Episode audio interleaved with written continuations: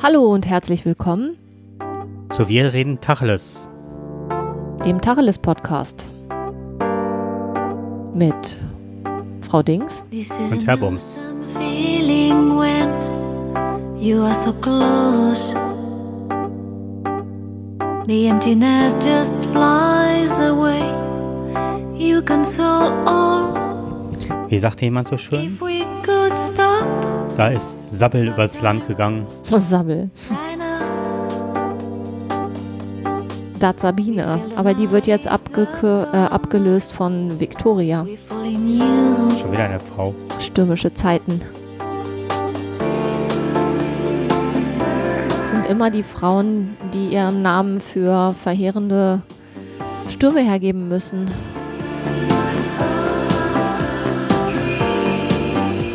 Wobei ich dachte, es hätte sich geändert, dass das äh, hin und wieder mal getauscht wird.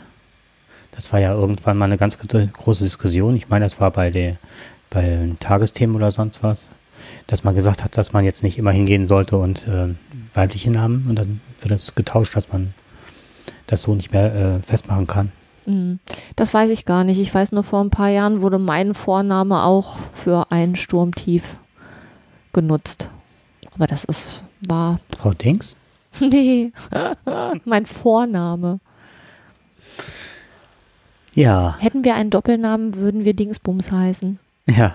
schön, das, ne? Mh, Dingsbums. Ja, ja äh, herzlich willkommen zu diesem Podcast. Der wievielte in diesem Jahr ist das? In diesem Jahr weiß ich nicht. Aber es, ach so, der erste. Echt? Nee, weiß ich nicht. Naja, nee, wir hatten, nee, wir hatten, schon, wir hatten einen. schon einen, okay, aber wir sind äh, ein bisschen nachlässiger geworden. Da müssen wir ein bisschen mehr Kontinuität wieder reinbringen. Ja. Denn wir haben unsere Hörer nicht verloren, so wie es sieht an den. Nee, ich finde das auch sehr schön, dass noch alle da sind. Ähm, aber wie das so ist im Winter, ne? Mm, also ich persönlich raff mich dann eher schwer auf. Was aber auch vielleicht mit meiner gesundheitlichen Verfassung momentan zu tun hat. Dann hatten wir die Prüfung im Dezember und ähm, jetzt langsam kehrt vielleicht wieder ein bisschen mehr Normalität ein. Das stimmt. Ja, ich hatte das auch. Ich habe auch so das Gefühl, dass ich zurzeit nur noch müde bin. Aber wie gesagt, ich, ja, ich glaube, da hatten wir uns letztens drüber unterhalten. Wir haben keine Vorsätze gefasst. Und Nee. trotzdem mache ich mehr als je zuvor. Ohne Vorsatz. Oh weia, ey. Ja, über die, Vor die fehlenden Vorsätze, mh, ich weiß ja nicht, wie es den Hörern geht. Mh, viele nehmen sich ja dann vor, im, im nächsten Jahr wird alles anders. Ähm, oder ich rauche weniger, es ist ja so das Klassische, ich höre auf zu rauchen, ich ernähre mich gesünder. Tatsächlich habe ich mich im letzten Jahr viel, viel gesünder ernährt als die Jahre zuvor, was aber leider nicht den gewünschten, Erfolg gebracht hat, was aber nicht an der Ernährung, sondern an meiner Erkrankung liegt. Jetzt habe ich schon zweimal gesagt, dass ich krank bin. Ne? Ich habe jetzt nichts Dramatisches, aber es wirkt sich dramatisch aus und ähm, deswegen bin ich wieder mit dem Gesundheitssystem quasi aneinander geraten, was ein bisschen blöd ist, weil ne, vor drei Jahren hatte ich einen Autounfall, da durfte ich schon ähm, erleben, wie wenig die Fachrichtungen Hand in Hand gehen und das gleiche erlebe ich jetzt gerade wieder. Also es ist tatsächlich so, dass wir ganz viele Ärzte für irgendwelche Sachen haben, die, also ein Orthopäde, der sich die Knochen anguckt, ähm, also wenn es irgendwo ähm, weh tut in den Knochen, dann geht man zum Orthopäden, wenn man denn einen Termin bekommt. Und der stellt dann fest, dass vielleicht alles in Ordnung ist und dass die Beschwerden von irgendwoher kommen.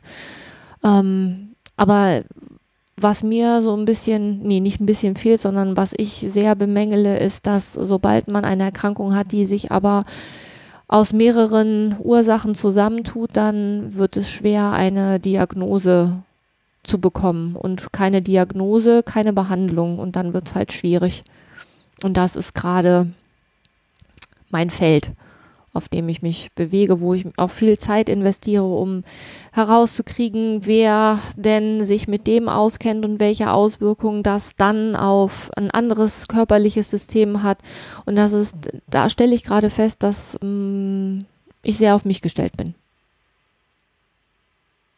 Ja, ich verfolge das ganze Jahr Und ähm, es ist ja auch immer so, hat ja auch ganz viel mit Hoffnung zu tun. Ne? Wer hat jetzt die nächste Idee, die zündende Idee oder wie wird das dann weiter kommuniziert? Dann, dann merkt man halt, dass man vielleicht auch auf dem äh, falschen Pfad war und ähm, ja, und wenn man eine Diagnose hat oder eine Richtung hat, die sich auch bestätigt, äh, und wie du schon sagtest, das aber dann mit anderen, ähm, äh, ja, was weiß ich, Organen oder sonst was in, in Beziehung steht, das äh, Ganze, dann wird es halt schwierig, dass man keine Fachleute, die entweder den Gesamtüberblick haben und das, ja, das ist auch so ein bisschen so ein Krankheitsmanagement, finde ich, ne? Was da fehlt, dass man, äh, dass irgendjemand das so zentral federführend führt und dann auch das nötige Wissen hat, um die Sachen zusammenzuführen oder zu schauen, wie man das Ganze regelt oder Ja, also ne, gehe ich jetzt mal vom, vom Internisten aus, der ähm, sich meine Schilddrüse anguckt, ähm, dann guckt er sich die Schilddrüse an und die guckt er sich sehr genau an und der guckt sich auch die Schilddrüsenhormone an und ähm, dann bekomme ich Schilddrüsenhormone, die ich jetzt schon ja wirklich viele Jahre esse und man wundert sich darüber, dass trotzdem äh, die Beschwerden aber nicht wirklich weggehen. Und ähm, dann entwickelt man plötzlich eine zweite Krankheit, die eigentlich vom, vom System her gar nichts damit zu tun hat. Also sind beides Autoimmunerkrankungen. Das ist die einzige Gemeinsamkeit, aber es sind zwei verschiedene Organe betroffen. Das eine ist die Schilddrüse, das andere ist das Blut. Und jetzt äh, habe ich zwei Spezialisten ähm, und beide behandeln das unabhängig voneinander. Was ja erstmal für mich als Laien äh, ja, erstmal fäng, fragst du ja nicht nach, ne? Also Mhm. was mich halt stutzig macht ist, okay, ich lebe jetzt seit, weiß ich nicht, acht, neun Jahren mit einer Erkrankung, jetzt habe ich die zweite Erkrankung dazu, kommt dann noch eine dritte. So, und dann fängt man an, sich zu informieren. Das hätte ich vielleicht schon viel früher machen müssen, aber ich habe auch vertraut, dass das, ähm, okay, ne, Schilddrüse, nimmst Hormone, alles wird gut. Aber so einfach ist es halt leider gar nicht. Und äh, deswegen äh, habe ich mich jetzt mal informiert und stelle fest, ja, Mist. Natürlich hängt die Schilddrüse mit ganz vielen anderen Sachen zusammen. Und gerade wenn es dann um Hormone geht, wird es halt auch relativ kompliziert oder schnell kompliziert. Und man kann schon mit der Ernährung eine Menge dagegen halten, aber da ist keiner so richtig äh, firm drin. Also ich äh, stehe jetzt da und äh, versuche mir selber durch das Durchforsten der vorhandenen Literatur mich da irgendwie durchzuwurschteln, was äh, die Ernährung angeht.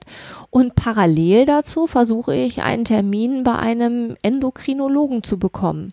Der- Was Was ist das für ein Arzt? das ist ein Arzt, der sich quasi mit äh, allen hormonsteuernden Prozessen auskennt. Also der quasi guckt, wie die Hormone bestimmte Sachen steuern. Hm. Und dazu, ich, ich erhoffe mir, wenn ich denn dann da einen Termin bekommen sollte, im Moment komme ich da nicht mal durch, weil es immer, wenn ich da anrufe, besetzt ist. Und es gibt auch nicht so viele Endokrinologen, ähm, dann erhoffe ich mir eine Diagnostik. Und dann hoffe ich, dass ich mich so mehr darauf einstellen kann, dass, ähm, dass das ernährungstechnisch günstig für meinen Körper läuft. Mhm. Ne? Also das, was ich habe, das ist ja eine permanente Entzündung und ich, ne, jetzt könnte man entzündungshemmende Sachen essen, da gibt es ja genug auf dem Markt, aber so einfach ist es eben nicht, weil äh, nicht klar ist, warum das so ist. Mhm. So und letztendlich habe ich aber niemanden bis jetzt gefunden, auch keinen Homöopathen oder so, der sich damit auskennt. Also ich wäre total, äh, würde mich sehr darüber freuen, wenn von ähm, Hörern, die einen Homöopathen oder Ernährungswissenschaftler äh, oder, oder äh, Ökotrophologen sind, das ja, die sich mit Ernährung auskennen, die ähm, Tipps haben oder gute Erfahrungen gemacht haben im, in NRW, also Raum Kreis Heinsberg oder Düsseldorf oder von mir aus auch Köln, und mir da einen Tipp geben könnten, wäre ich da sehr, fände ich das super. Ja, mehr gibt es dazu eigentlich nicht zu sagen, außer dass äh, ich dann auch Gesundheitssystem ist wahrscheinlich Jammern auf hohem Niveau. Ne? Woanders äh, wird mir wahrscheinlich noch viel schlechter gehen. Und auch im Krankenhaus war ich ja damals froh, dass die mich so gut behandelt haben. Und in anderen Ländern ist es wahrscheinlich noch viel, viel schlechter, aber es ist in, andern, in manchen anderen Ländern ist es halt auch viel, viel besser. Und was ich damals im Krankenhaus gelernt habe, ist halt, es ist gut, nochmal nachzufragen. Ne? Ich erinnere da nochmal an die Situation, dass ich irgendeine Spritze bekommen sollte oder ähm, ich weiß gar nicht mehr, ob es eine, Ja, Spritze eine Spritze war das. war eine Spritze Hm. bekommen sollte und du gesagt hast, wieso kriegt sie denn jetzt die Spritze? Weil ich ja noch nie so eine Spritze jetzt Hm. einfach dann bekommen hatte und äh, die Schwester sagte, ja, sie haben ja ihre Milz verloren bei dem Unfall. Und dann habe ich gesagt, nee, auf der Intensivstation hat man mir gesagt, ich hätte, die hätten die Milz retten können. Nein, nein, sie haben die Milz verloren. Und dann sagtest du ja, äh, nein, du hast bis, also sie hat ja bis jetzt keine Spritze bekommen. Warum soll sie jetzt eine Mhm. Spritze bekommen? Der Intensivarzt hatte das an einem Krankenbett gesagt, genau, dass die, die Milz Milz konnte gerettet Hm. werden. So. Und ähm, letztendlich, nur weil wir da zu zweit gesagt haben, nee, und ich auch meinen Arm verweigert habe, ich gesagt, nee, ich krieg doch jetzt nicht einfach eine Spritze, wenn die Milz, Mhm. die ist doch noch da. Gucken Sie bitte noch mal in den Unterlagen. Dann ist sie ja noch mal weggewuselt, kam dann wieder, hat so eine so eine abwertende Hand, also nicht abwertend, so, so, ach, so, so wie man die Hand halt macht, so, ach, ne? Mhm. ach, sie haben, natürlich, sie haben ja ihre Milz noch. Und das war so, das war für mich der Moment, wo ich gedacht habe, ey, verdammt nochmal, wenn du nicht mit im Krankenhaus gewesen wärst, vielleicht hätte ich mich überreden lassen. Man ist ja auch so ausge ausgeliefert. Weglaufen hätte ich eh nicht können. Also wenn die Schwester sagt, das, das so in dem Brustton der Überzeugung, dann hätte ich eine Spritze gekriegt. Ist vielleicht auch gar nicht, wäre wahrscheinlich auch nicht schlimm gewesen, aber das, das kann ja nicht des Rätsels Lösung sein. Ach, sie haben ja ihre Milz Hm. noch. Ich erinnere nur an diesen multiresistenten Virus, den Keim, der Den Keim, ja. das wirklich, der Nachbarraum war ja, da lag jemand, der auch dann verstorben war in diesem Keim, der dann ähm, ein älterer Mensch, sehr schwach. Und dann wirkte sowas ja ganz äh, kolossal, wenn man dann sowas noch oben drauf bekommt. Und der Körper konnte sich halt bei ihm nicht mehr wehren. Er war auch, ich glaube, ein oder zwei Tage später gestorben. Und dann hatten die alle Vorsichtsmaßnahmen äh, getroffen, dass man dann nicht einfach so reinkam und Desinfektion und einmal schürzen, alles mögliche, Mundschutz, Hände und wenn die da reingingen. Und ähm, aber von deinem Zimmer aus konnte man äh, durch nicht verschlossene Türen, weil man dachte, das wäre, das Badezimmer wäre für zwei Leute ausgelegt, weil da noch eine Türe war, bin ich ja einfach da rein und stand dann direkt an dem Bett des Mannes, ne? Das war auch irritierend, weil man gedacht hat, da wäre noch eine Dusche. Also man muss dazu sagen, die ähm, Zimmer waren mit der Toilette miteinander verbunden. Das heißt, man konnte von dem einen Zimmer in die Toilette und von dem anderen Zimmer in die Toilette. Und ähm, ich kann mir vorstellen, dass du gedacht hast, hinter dieser Ich Tür, Ich sollte nach einer Dusche suchen, das hat's ja ach, das war die Suche nach der Dusche. die Suche ja. nach der Dusche und dann dachte ich, okay, weil er noch eine zweite Tür und da befand sich halt keine Dusche, also muss dahinter noch eine Nasszelle sein. Wusste aber nicht, dass ich dann den Raum des Mannes betrete. Das ist richtig. Ne? Dann war das eine Toilette, Genau. eine Gemeinschaftstoilette sozusagen. Genau, und da war kein Aushang, es war nicht abgeschlossen, es war gar nichts. Du bist da Von der- einfach Von der durchgelaufen. Innenseite von draußen Richtig. schon, aber was Ja. nützt es, wenn man von der anderen Seite Richtig, als Besucher genau. auch da einfach rein kann? Naja, ein bisschen kann ich das nachvollziehen. Also jetzt nicht auch in der Vehemenz oder Dramatik, die du jetzt gerade geschildert hast, aber mit meinem ADHS ist es halt so, dass ich, ähm, dass ähm, ja, man ganz viele Komorbiditäten entwickelt, beziehungsweise auch äh, Erkrankungen, die damit einhergehen, was viele halt nicht wissen. Also zum Beispiel ist die Belastung, ich kann es jetzt prozentual nicht nennen, aber ich würde mal sagen, dass bestimmt um die 70 Prozent derer, die im Erwachsenenalter noch ADHS haben, die auch mit, also in diesem hohen Prozentbereich auch äh, Allergien entwickeln. Und zwar Kreuzallergien meistens, die sich dann noch verschärfen. Mhm. Und ähm, das ist zum Beispiel auch eine Sache, die überhaupt nicht auf dem Plan ist. Also du wirst halt nie nach Komorbiditäten, was hast du noch für Erkrankungen? Hast du Angstzustände? Hast du dies? Hast du jenes? Entwickelst du gerade ähm, Allergien? Wann? äh, Es gibt ja auch Zeiten, dann sind die Allergien stärker oder weniger stark und das ist halt auch teilweise so, dass ich weniger manchmal weniger Allergien habe in Jahren, wo der Pollenflug extrem ist. Und wenn er leichter ist, dann habe ich dann plötzlich Jahre, wo ich dann denke, oh, weil ich halte es nicht aus und andere, alle anderen sagen halt, äh, das ist nicht so stark wie sonst. Ne? Ja. Also da ähm, bekommt man auch äh, kein, äh, kein Feedback oder sonst was oder mal Erklärung. Man ist dann auf sich alleine angewiesen. Ja, du kannst zum Allergologen gehen, aber der kennt sich nicht mit ADHS aus, mit dem Richtig. Zusammenhang.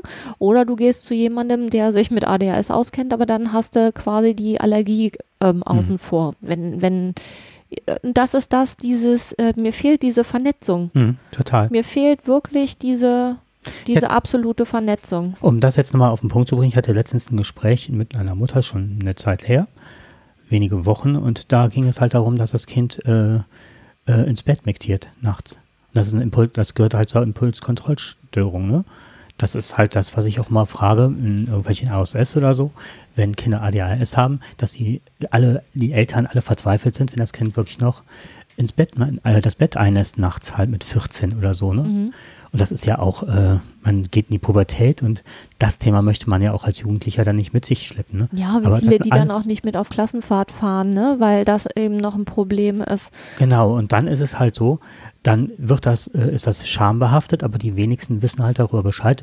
Und wenn man Ärzte fragt, ich glaube nicht, dass allzu viele Ärzte, die auch die Medikamente verschreiben, wissen, dass das äh, in Einklang zu bringen ist. Ne? Naja, das ist jetzt ein anderer Themenkomplex, aber das Aber zeigt die Vernetzung. Richtig, halt, ne? genau. Und dieses, dieses, ähm, es, es wäre wesentlich hilfreicher, wenn die Fachärzte miteinander kommunizieren würden. Aber ich glaube, dass das eben wie ganz viele Dinge in unserem täglichen Leben ähm, nicht, es, es fehlt dafür die Zeit. Mhm. Es fehlt einfach wirklich die Zeit. Ne? Also jeder, der berufstätig ist oder irgendwie seinen Tagesablauf geregelt bekommen muss, das ähm, Das Geld fehlt auch. Wenn man bedenkt, äh, was ähm, niedergelassene Ärzte halt für einen Patienten bekommen mhm. Und wie schnell das aufgebraucht ist, das Geld, was für die Leute zur Verfügung steht, das ist erschreckend halt. Ne? genau, das steht ja im engen Zusammenhang. Du kriegst für die Leute weniger Geld, deswegen musst du ja mehr äh, Patienten haben, um selber deinen Standard halten zu können. Und ähm, dann wird es halt schwierig. Mhm. Ne? Also dann bleibt keine Zeit, äh, um vernetzend zu arbeiten. Es bleibt wahrscheinlich auch keine Zeit für irgendwelche Fortbildung. Ich weiß es nicht. Mhm. Anders kann ich mir das nicht erklären. Also ich finde unseren Hausarzt, den wir haben, schon klasse, weil der das noch, ähm, noch bietet oder beziehungsweise mal sagt, also ich, wenn er meint, da müsste jetzt ein Facharzt dran, dann zuckt er auch nicht, Nee, dann ist der auch direkt da und ähm, versucht gerade den Satz zu Ende zu bringen. ach so. äh, zuckt mit der Wimper. Äh, egal. Ich hatte jemanden, der hat mal die Sätze voll oder die Wörter vertauscht, ne?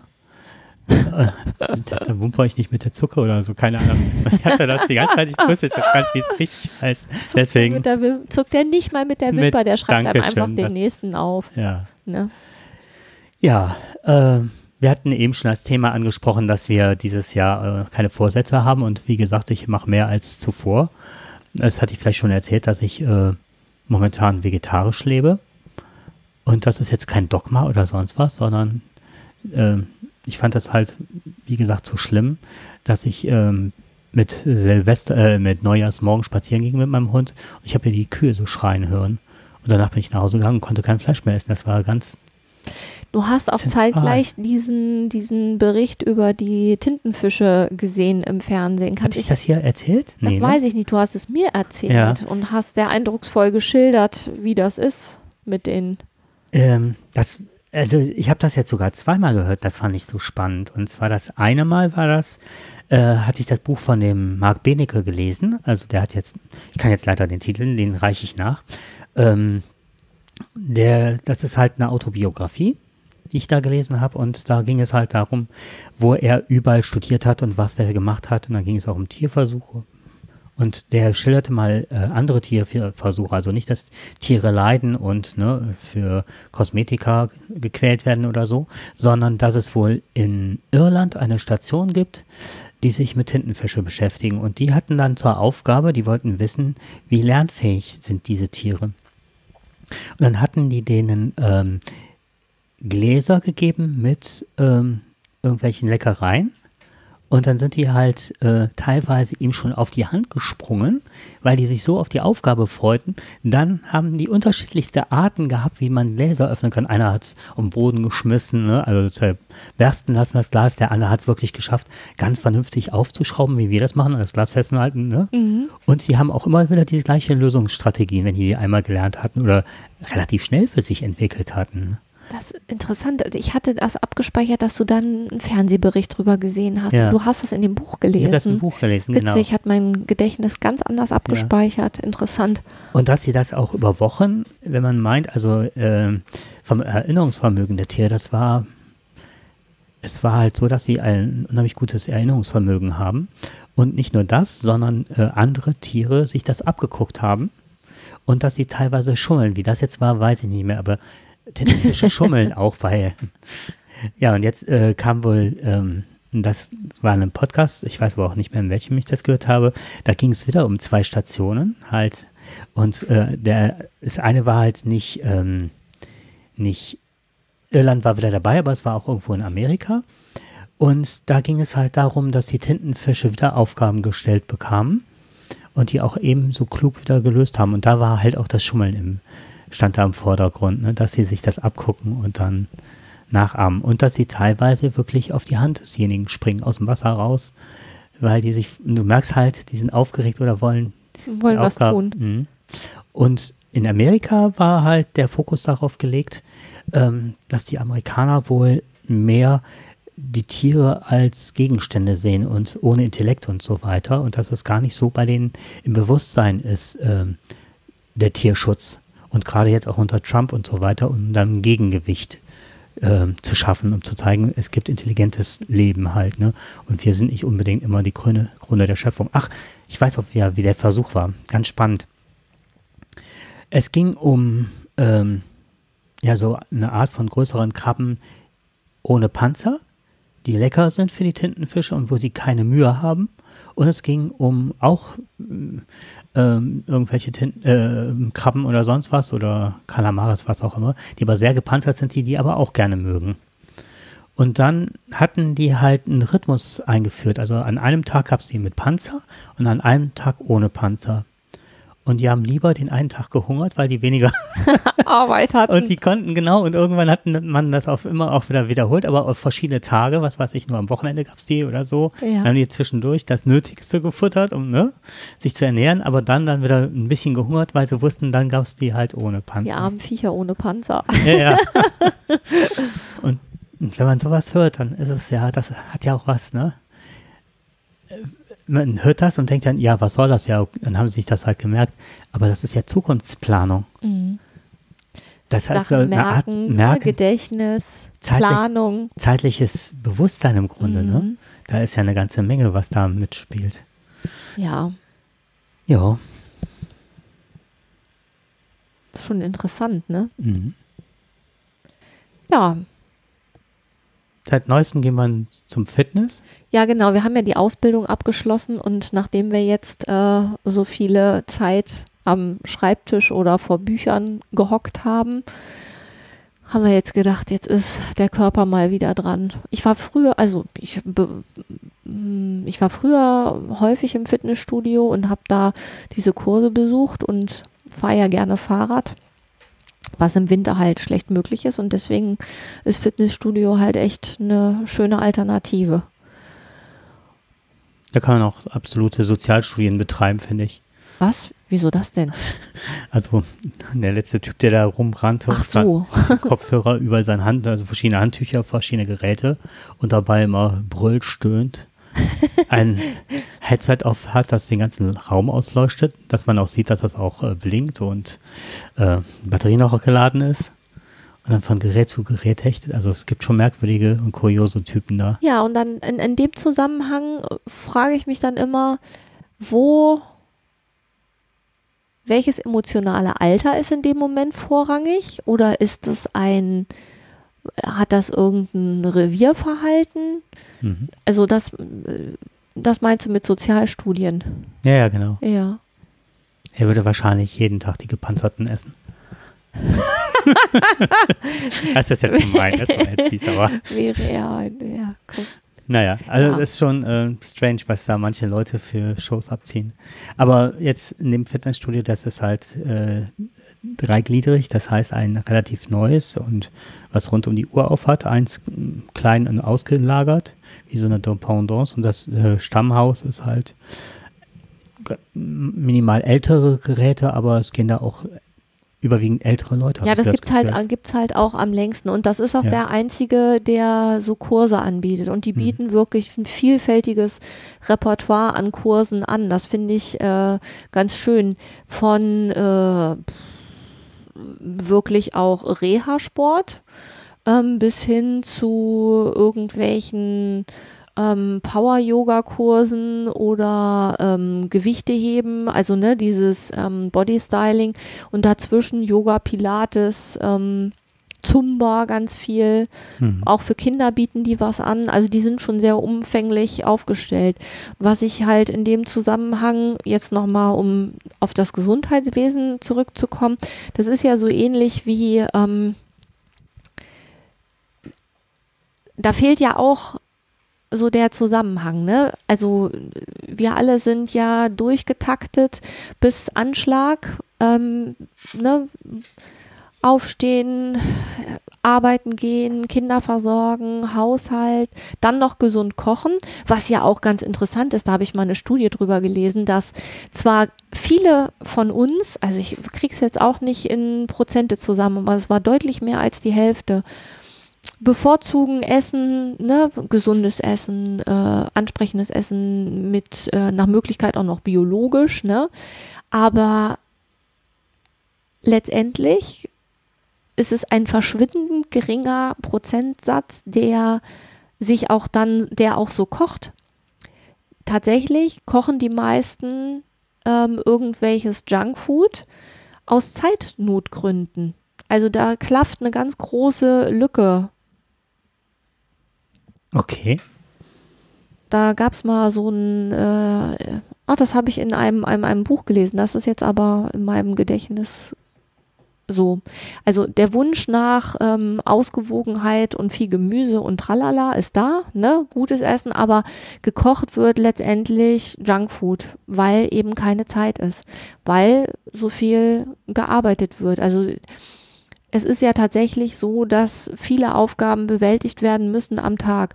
Und für den Körper bleibt dann eben auch nichts übrig. Das Mhm. ist ja, haben wir ja am eigenen Leib erfahren, ne? Mich erstaunt das gerade. so- Also, das ist halt, ähm, ich weiß nicht, ne, ich kenne dich, ich kenne äh, ganz viele Kolleginnen und Kollegen, von denen ich weiß, dass sie wirklich regelmäßig äh, frisch kochen, also auch kein Junkfood kochen oder so. Ich kenne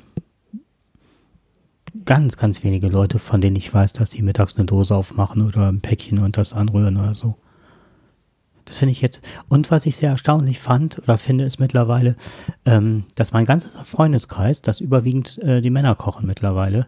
Und dass ich jetzt, äh, dass wir uns oft über Gerichte austauschen. Also das ist auch ähm, interessant in dem Zusammenhang. Ich glaube, dass das, nee, nicht ich glaube, also mm, ich glaube, ich habe die Studie sogar da. Oder Umfrage. Mhm.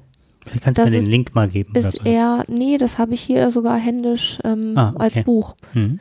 Ähm, da steht, also vielleicht ist äh, dein Freundeskreis nicht repräsentativ für Deutschland, Das habe ich auch gerade im Gefühl.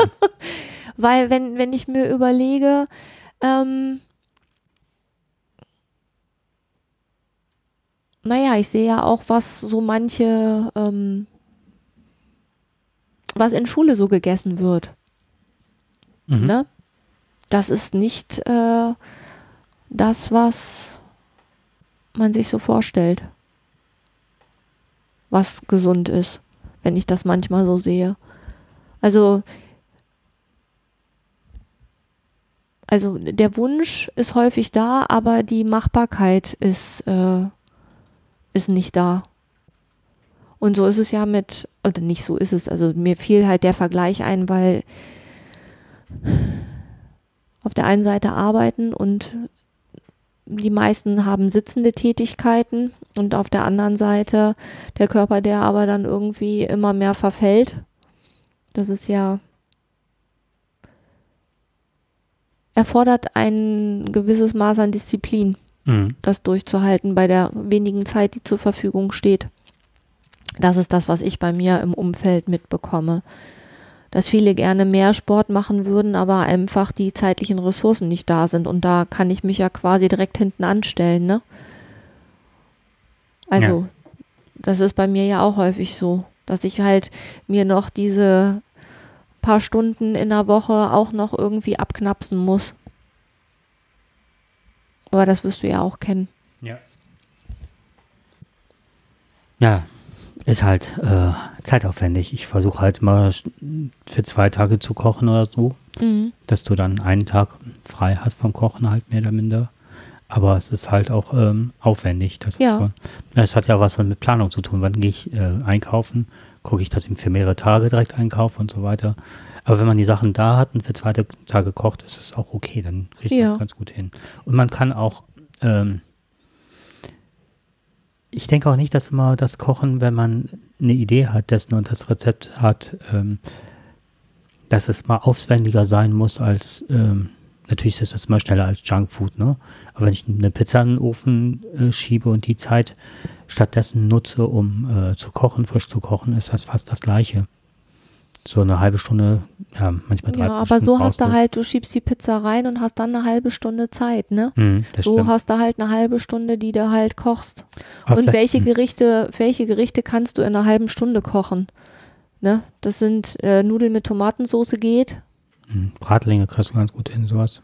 Im Salat oder dann bist du aber schon. Ja, genau, beim Salat fängt es Mhm. dann schon an. Da kannst du nämlich dann schon erstmal putzen. Mhm. Und bei Bratlingen geht halt auch nur, wenn das schon was ist, was, was fertig ist. Ansonsten die Bratlinge, die ich da im Rezept habe, da musst du die, das Schrot erstmal zwei Stunden einweichen. Achso, okay. Gut. Ne? Ich habe das mit Haferflocken jetzt letztens gemacht. Ja, nee, du hast recht. Also ist schon aufwendiger. Man kann es jetzt nicht schön reden. Nee. Mhm. Ja, was hat's noch Neues gegeben? Das ist so, so ein bisschen so ein Überblick gerade, ne? Ja, Ja, ich bin, nachdem wir jetzt hier ganz viel weniger als mehr und so weiter, habe ich mir einen, das, ich weiß nicht, ob ich das schon erzählt habe, aber da bin ich auch ganz äh, zufrieden mit einem Hackintosh gebaut. das, Das- das hattest du, glaube ich, schon Ja, erzählt. Ja, das- davon hast du schon ich. gesprochen. Das erwähne ich nochmal ganz kurz, aber das hat auch noch einen anderen Beweggrund und zwar ähm, geht es halt darum, dass man normalerweise einen, normalen Windows-Rechner, die Komponenten eines Windows-Rechners, wenn man das mal so benennen kann, ähm, nicht zu einem Mac-Rechner bauen kann. Und da gibt es halt eine Grauzone, solange du das Betriebssystem hast, ähm, irgendwann mal gekauft hast, und das habe ich 2011 mit meiner ersten Version, ich glaube, es war sogar die letzte Version, die man kaufen konnte, als Betriebssystem. Danach hat Apple das freigegeben. Ähm, wenn du die besitzt, dann kann man äh, die auch für andere Rechner benutzen. Das ist halt eine Grauzone. Und äh, es gibt halt die Möglichkeit, ähm, wenn man die richtigen Komponenten kauft, da muss man sich halt ähm, ziemlich gut informieren, dann kann man aus normalen äh, Windows-Komponenten mit einigen Tricks, kann man dann halt einen Apple-Rechner zusammenbauen. Und das Ganze nennt sich von Macintosh, das ja so der ursprüngliche Name vom, vom Apple und von Hacking, ne? also in Systeme eindringen, Systeme nutzbarer machen oder für andere Zwecke zu nutzen. Ähm, das ist halt, ähm, da setzt sich der Name halt äh, zusammen zum Hackintosh. Und das Schöne an der Sache ist halt, ähm, und das ist das eigentliche, was mir auch noch ganz viel Spaß macht an der Sache ist, nicht nur, dass man das schafft und kann und sich da rein nerdet, weil das ist schon ein spezielles, das ist nicht für jedermann, würde ich einfach mal so frech behaupten. Und weil ich da auf, auch auf Grenzen gestoßen bin, habe ich dann irgendwann das Hackintosh Forum entdeckt. Und über dieses Hackintosh Forum gibt es im Unperfekt-Haus in Essen, ich glaube, das ist jeden zweiten Samstag im, im Monat, gibt es dann eine Zusammen Zusammenkunft. Und dann sitzen dann alles Leute, also sagen wir mal so an der 15er an der Zahl in wechselnder Besetzung, je nachdem wer Zeit hat und schrauben da an ihren Rechnern rum, versuchen sie zu verbessern. Und jetzt kommt's, was mich da unheimlich fasziniert, diese Hilfsbereitschaft. Das ist sowas wie Nachbarschaftshilfe, nannte man das früher oder auch heute noch in Regionen, dass der eine das Auto reparieren kann, dafür kann der andere was, was ich Elektro verlegen und so. Und so kann jeder jedem was äh, äh, mitgeben. Und das Tolle ist halt, man kommt da hin und ähm, das ist alles sehr respektvoll, das Ganze, und dann wird halt geguckt, warum dein Rechner nicht läuft. So. Und das sind alles ganz große Fachleute, die da sitzen, ne? wo die überall arbeiten. Ich werde jetzt nichts Einzelnes über die Leute erzählen, weil ich nicht nachgefragt habe, aber die sind schon in der IT-Branche sehr stark unterwegs. Das ist halt, also das Gefühl da zu haben, da zu sitzen, da ein bisschen rumzunörden, aber auch ähm, diese Hilfsbereitschaft und dieses Altruistische, das fand ich halt so unheimlich wohltuend. Und als ich dann von Essen wegfuhr und hatte dann immer noch zwei Probleme, habe ich das halt ins Forum gestellt, meine Probleme. Und dann haben, hat sich, glaube ich, einer aus Berlin, eine aus Hamburg und einer aus München sich bei mir gemeldet und sind dann äh, wirklich in Echtzeit mit mir die Probleme durchgegangen, die drei. Und einer hat dann gesehen, dass ich in meinem Skript noch Fehler hatte und hat mir das ganze Skript neu geschrieben. Also das, das sind so Sachen, wofür ich das Internet wirklich liebe, ne? Mhm. Dass du halt Nachbarschaftshilfe, da konntest du auf die Ressourcen zurückgreifen, die quasi in deiner direkten Umgebung sind, Ja. ne? was damals sicherlich auch sinnvoller war, weil alles ja irgendwie vor Ort und nichts virtuell war, sondern es war ja alles irgendwie faktisch da. Mhm. Und dann ist es halt super, wenn du halt irgendwas äh, kochen oder stricken oder nähen kannst und der andere kann dafür quasi deine Zündkerzen austauschen. Und das ist ja quasi das nochmal potenziert und auf eine andere Ebene gehoben, ne? Mhm. Dass du halt einfach mal so äh, durch gute Stichwortsetzung an die richtigen Leute kommst, die dann eben auch ihr Wissen mit dir teilen. Und das Ganze einfach so. Mhm. Das finde ich wirklich grandios. Das ist wirklich eine, ja, eine Potenzierung der Möglichkeitenvielfalt. Das ist wirklich richtig toll. Dafür, also, ne, Mhm. da hättest du früher sonst was für machen müssen. So. Ja, wenn man es jetzt vergleicht, was mich gerade auch so ein bisschen ankotzt, ist, es ist ja Lifestyle, Apple-Produkte zu haben, ne? Also auch ein ganz großes, äh, großer Anteil. Was mich allerdings ärgert, ist halt, dass teilweise die, ähm, die Komponenten nicht mehr austauschbar sind, so wie das früher mal war, dass ich mit 2000, ich habe hier meinen Laptop noch von 2011, den ich dann noch so weit aufrüsten konnte, dass er immer noch ähm, gut läuft, damit ich da, dass ich da gut Mhm. arbeiten kann. Habe ich jetzt schon dreimal den Akku selber gewechselt. Ne? Das war alles möglich, wenn man sich ein bisschen auskennt. Aber mittlerweile sind das verbaute Komponenten, die man nicht mehr tauschen kann. Und äh, auch wenn die noch so sehr von Nachhaltigkeit sprechen, wenn ich nach drei oder vier Jahren Rechner neben Mülltonne oder drei Jahren Mhm.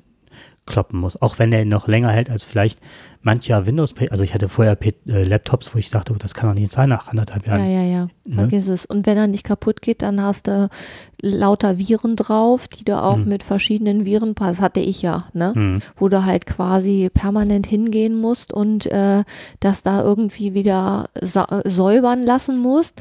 Und nach dem dritten Mal hast du schon so viel Geld ausgegeben, dass du dir davon locker einen anderen Rechner hättest kaufen Mhm. können.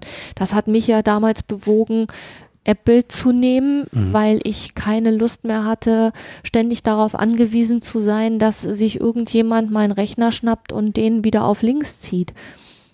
Mhm. Da habe ich, äh, das ist so ähnlich, als äh, hättest du ein Auto, was permanent kaputt ist, ne?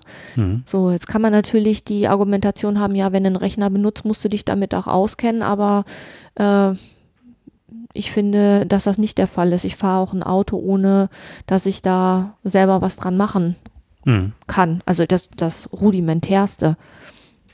Ja, und Da halt bin ich äh, keine Fachfrau für. Die letzten hatten halt, also unheimlich, die hatten eine neue Tastatur eingebaut und die war nicht ausgereift. Dann, wenn da Staub oder Krümel reinkam, dann äh, musste das ganze Logic, also das ist Mhm. das Board, was da drin ist, also nicht nur die Tastatur, sondern da musste ganz viel gewechselt werden. halt. Also und äh, die Sache ist halt, wenn ich jetzt bedenke, dass ich damals schon verdammt viel Geld, 1200 Euro für einen Rechner ausgegeben habe, Mhm. aber der gleiche mit meinen jetzigen Ansprüchen, die ich damals auch schon an den Rechner gestellt hätte, 2100 auf den Tisch legen müsste, ne, um so ungefähr gleiche wieder das Niveau, gleiche ja. Niveau aus heutiger Sicht hätte.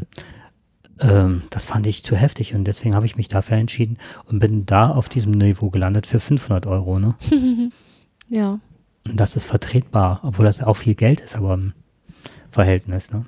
Naja, das ist das. Und dann bin ich Mitglied geworden im CCC. das ist der Chaos Computer Club. Man sagt auch Hacker Club dazu. Aber mich hat das weniger bewogen, dass man hackt oder das Hacken lernt oder so, sondern vielmehr ähm, ist das aus meinen Augen so der, der Verein, der sich unheimlich, ähm, Moment, ähm, darum kümmert, was, ähm, wie soll ich das beschreiben? Also er sehr politisch engagiert unterwegs ist, also Themen aufgreift, die nicht so in der Öffentlichkeit sind, wie Staatstrojaner, die eingesetzt werden, die auch dagegen klagen, die das aufdecken, wo sind die, wo werden wir in unserem Alltag bedroht. Also es ist weniger, dass sich da irgendwelche Lumpen rumtreiben, die versuchen an andere Leute Geld zu kommen, sondern vielmehr äh, ethisch-moralisch unterwegs sind und auf Gefahren aufmerksam machen. Ansonsten hätten wir mit vielen Dingen schon zu kämpfen. Videoüberwachung überall. Würdest du, würdest du sagen, dass das eine Community ist, zu der du dich tatsächlich dazugehörig fühlst? Ja, absolut. Darüber bin ich auch ans Podcasten gekommen. Also das ist auch äh, durch den Tim Pöttloff, den ich schon ein paar Mal erwähnt hatte. Der ist, äh, der stammt da und hat jemals vielleicht, sagt ihr das was, das Blinkenlights. Das gab mal eine Zeit lang, dass so Hochhäuser animiert waren mit verschiedensten Ja, Lichtern ja, und ja, so ja. und dann irgendwelche Herzen dargestellt haben. Ja, ich so. erinnere mich. Und das ist Tim Pritloff damals schon gewesen. Und äh, der, Der hat dann auch äh, Software, natürlich gab es schon Podcasts, ne, aber der hat das dann auch eben, ne, hier, ob wir jetzt Ultraschall benutzen oder sein Veröffentlichungssystem und so, auch alles kostenlos. Die Leute sitzen dann da und machen das, weil der halt ähm, der Ansicht war, dass viel, viel mehr Wissen von Leuten, das so schlummert, in die Welt gebracht wird, auch kostenlos, ne? Also auch, das ist nicht als kostenlos Kultur, sondern so, so, wir haben was zu sagen, was wichtig ist, was vielleicht über normale Medien nicht verbreitet wird, Mhm. weil es halt zu speziell ist und so weiter. Das heißt, dass das ist so eine Subkultur, wobei das zu groß ist für eine Subkultur, Mhm. oder? Mhm. Ja, in vielen Orten eine Subkultur, aber nicht mehr als Zusammenschluss eine Subkultur, ja. Ja. Mhm. Ja, fühle ich mich zugehörig, absolut. Ich glaube, dass das etwas ist, was vielen Menschen fehlt. Also eine sich dazugehörig zu fühlen. Ne? Wir hatten schon mal das Thema vom Ich zum Wir, dass es so eine ähm, individualisierte Gesellschaft ist und es eigentlich, ähm, dass so fehlende Identifikationsflächen ähm, oder Identifikationsflächen, in denen man, wo man sich zugehörig fühlen könnte, so Gruppen, die werden irgendwie immer spezieller und eigentlich gibt es davon ganz viele, aber es wird halt schwierig, sich da irgendwie dazugehörig zu fühlen. Weißt was ich Hm. meine? Ja. So, das, ähm, Und das ist immer die Gefahr schon, die ich damals schon ähm, sah, als ich das erste Mal schon in den 90ern im Osten fuhr, habe ich mal gesagt, wenn die Nazis eine Sache richtig machen, dann ist es eine Identifikation zu schaffen, wo auch die Gruppen untereinander, also das, was ich schon sehr als sehr bemerkenswert fand, war, ähm, du kannst in der Pubertät Kindern, Jugendlichen sehr schlecht was vorgeben, was von Erwachsenen kommt. Was ich das meine, dass Ja. das, die suchen ihre eigene die Identität. möchten sich ja, die müssen sich ja auch abgrenzen und Müssen- abnabeln im wahrsten Sinne des Wortes. Nee, nicht im wahrsten Sinne des Wortes, aber im übertragenen Sinn. Und du findest auch so Kaderschmieden, wo jemand ist, der so am Ende der Pubertät ist, ne? So junger Erwachsener, zu dem die aufblicken, der aber schon kein Erwachsener, der noch kein Erwachsener ist, der dann diese Gruppen führt, aber selber schon indoktriniert ist und in die nächste höhere Stufe aufgenommen als vollwertiges Mitglied. Und da finde ich, äh, da passiert ganz vieles, wenn die die Straßenfeste gemacht haben oder äh, Nachbarschaftshilfe wird da auch, ne? oder Nachbarschaftsfeste, wo die Leute wieder integriert werden, egal wie sie sich geben in erster Linie, ne? Ja, dass da, das alles einen Hintergrund hat, ne? Und dass die äh, Brainwash kriegen, ne? Ja, und die haben ja eine, eine oberste ähm, Definition war ja da gegeben. Mhm. Es mussten alles Deutsche sein, ne? Mhm. So, das heißt, das war der gemeinsame Nenner.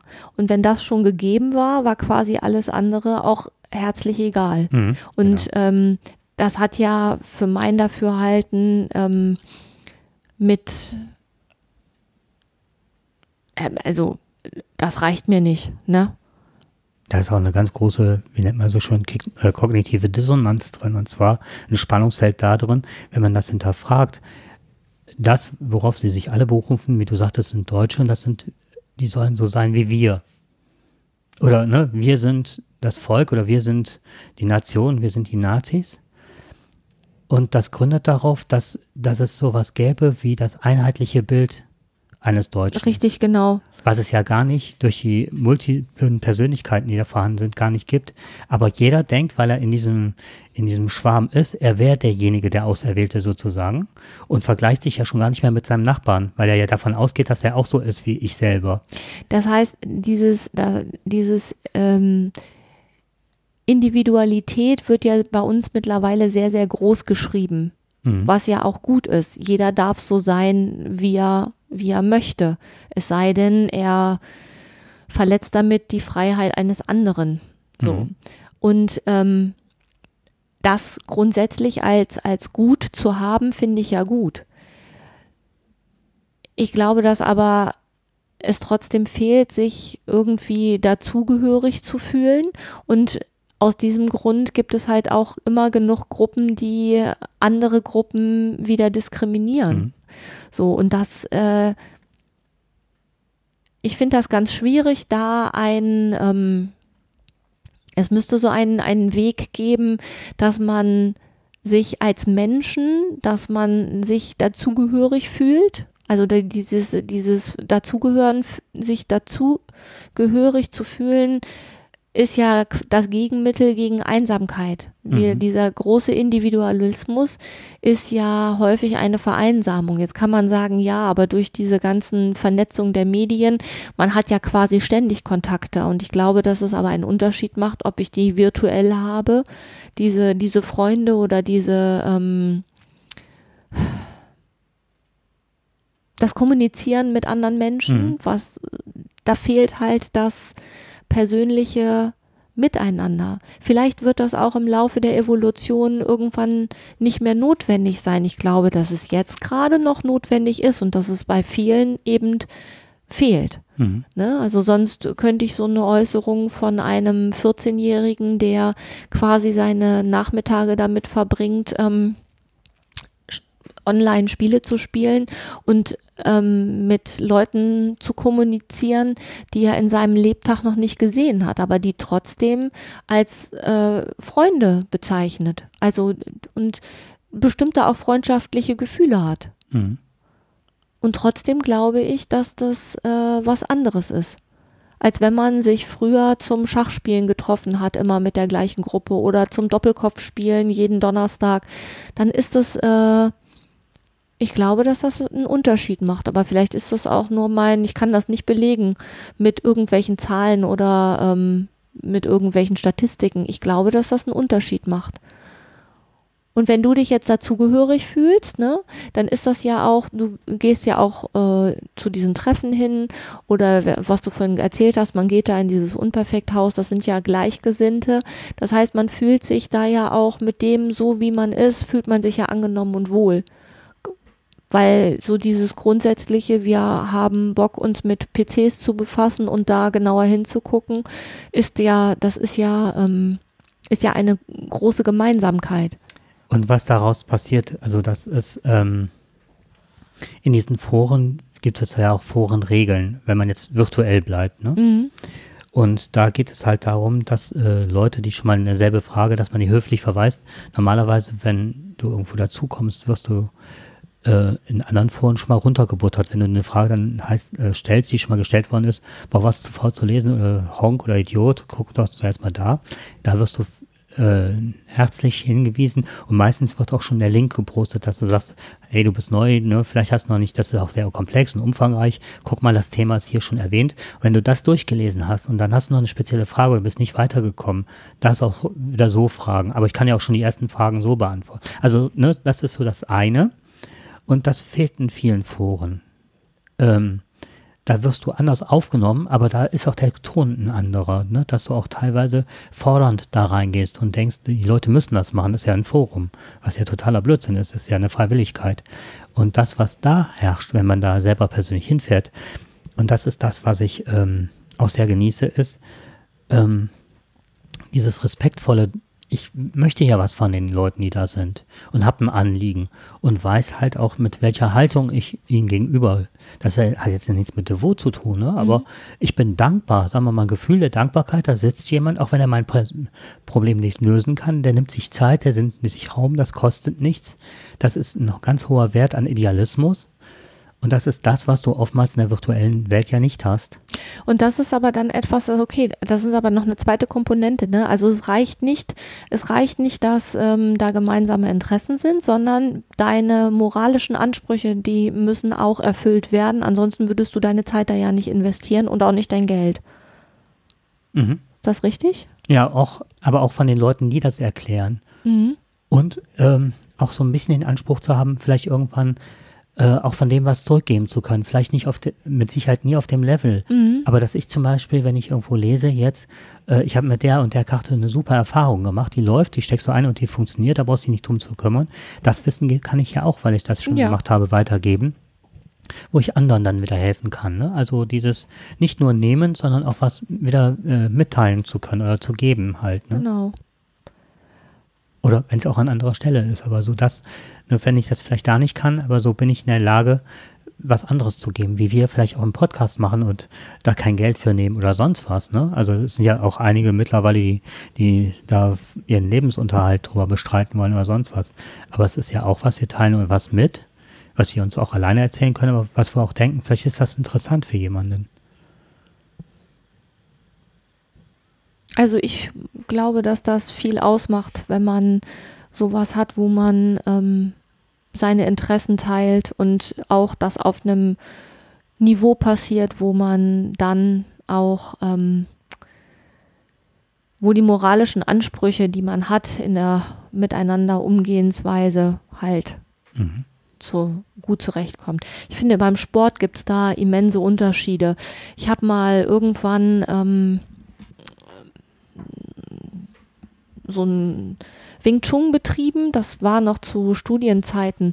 Und ähm, mir hat diese Einführung durch den damaligen Trainer sehr gut gefallen, der ganz klar auch gesagt hatte, ähm, ja. die Frauen kein, also die Frauen, die da ähm, dass das eben von einer Frau entwickelt wurde, dass es was zur Verteidigung ist, dass es eben nicht darum geht, äh, der Größere und der Stärkere gewinnt, sondern dass es so ausgelegt ist, dass eben ähm, die Kraft des Gegners ausgenutzt wird und das auf sehr ausgeklügelte Weise. Ich habe mich da sehr, sehr, sehr gut aufgehoben gefühlt. Und ich bin da auch tatsächlich die ersten vier Wochen sehr gerne hingegangen. Und ähm, das lebte, also das war gelebte ähm, Gleichberechtigung. Also das war überhaupt nicht so statisch aufgebaut, wie ich das von anderen Vereinen kannte. Der, ähm, es geht halt ums Draufhauen und und und. So und dann ist dieser Trainer krank geworden und zwar langzeiterkrankt. Und dann hat das jemand anders übernommen und dann wehte da ein ganz ganz anderer Wind. Also das war so, dass ich da nach vier Wochen nicht mehr hingegangen bin, weil ich ähm, weil es dann tatsächlich nur noch darum geht, wer stärker ist und ähm, wer, ähm, also auch so sexistische Sprüche, man musste halt je, also vorher war es egal, was man für ein T-Shirt anhatte, plötzlich durfte man nur noch in dem T-Shirt kommen, welchen Grad man hatte, das wusste ich aber zum Beispiel gar nicht und dann hatte ich ein T-Shirt mit einer falschen Farbe an, dann wurde ich halt gesagt, ja, mit dem T-Shirt kannst du ja nicht trainieren, aber du kannst es ja gerne ausziehen solche Sachen, ne, wo ich echt gedacht habe, wollte er mich jetzt hier irgendwie verarschen. Hm. Also als es war relativ schnell keine Frau mehr in diesem Verein, weil es dann auch darum ging, ähm, ja, jetzt greif mich mal an. Dann kamen dann so Sprüche, ja, greif mich mal an. Also hier geht es nicht ums Angreifen, ne? Also hier geht es doch äh, darum, dass wir bestimmte Techniken üben sollen. So, und ähm, natürlich muss man dann den anderen auch angreifen, aber dem war das nicht dolle genug, ne? Ich sollte dann richtig angreifen. Und das fand ich, äh, da, ne? Ja, gleiche Interessen, aber äh, moralischer Anspruch, nee. Das war dann nicht mehr erfüllt und das ist dann auch nicht mehr, ich habe mich da nicht mehr in diesem Verein wohlgefühlt und auch nicht dazugehörig. Und dann ähm, habe ich den auch verlassen. Und ich glaube, dass das äh, mindestens genauso wichtig ist. Die anfängliche positive Beschreibung, die du gerade gemacht hast, habe ich beim Taekwondo damals erlebt, dass der damalige Trainer, ein Türke, ne, älter, Mitte 50, würde ich, war der damals mindestens schon, mit seinem Sohn, der es irgendwann übernehmen sollte und so weiter, äh, der ein sehr hartes Reglement führte, also ne, welche Regeln es da gab und so weiter, wie man sich aufstellt, auch nach den Farben und so weiter, aber nicht, ähm, wenn er sah, dass ein kleiner, also es war von klein bis ganz groß, ne? Die Großen trainierten nachher auch wegen der Kraft und so weiter dann in, in einem Bereich der Halle und die Kleinen trainierten in einem Bereich der Halle. Aber so der Anfang, das Ende und manchmal auch mittendrin wurde dann gemeinsam trainiert, was ich auch sehr schön fand. Und wenn ein kleiner, ein Anfänger oder was weiß ich, äh, ein Jugendlicher unheimlich gut trainiert oder irgendwas toll konnte, dann durfte der nach vorne kommen und das einmal vorführen und kriegte dann Applaus von allen. Und der, der Anspruch war nicht in erster Taekwondo, sondern dass er sagte, es sind so viele Kulturen, es sind so viele äh, aus so vielen Herkunftsländern, die da hingehen und so viele Deutsche, ne? So, so, dass die alle von der Straße kommen und sich kennenlernen darüber und ganz anders rausgehen aus dem Training, ein Miteinander und auch in der Stadt oder wenn irgendwas ist, sich auch gegenseitig äh, nicht durch Kampf, sondern durch, durch beieinander stehen, unterstützen können. Oder im Schulalltag oder so, ne? Füreinander einstehen können. Und da dachte ich, wenn, wie, das ist doch schon fast ein Prophet gewesen an der Stelle, so ein, so ein weiser Schluss zu sagen, okay, wenn der aber auch hörte, dass irgendjemand das ausnutzte für Prügeleien oder so, wurde der auch reglementiert in der Gruppe, dass dann auch irgendwann gesagt wurde, bei drei Mann oder bist du raus. Also guck, ob es dir hier wichtig ist zu sein. Also äh, dieses, äh, dieses dazugehörig fühlen, wenn man quasi in einer Gruppe gleiche Interessen teilt. Ne? Das finde ich, das ist bestimmt sinnstiftend. Ja, und darf allerdings nicht, wie es, äh, wie ich es zwischendurch beschrieben habe, äh, als manipulativ Richtig, genau. genommen werden, dass man zu, ja, nicht nur manipulativ, sondern wenn der Zweck ein anderer ist als das, was einem vorgegaukelt wird. Genau.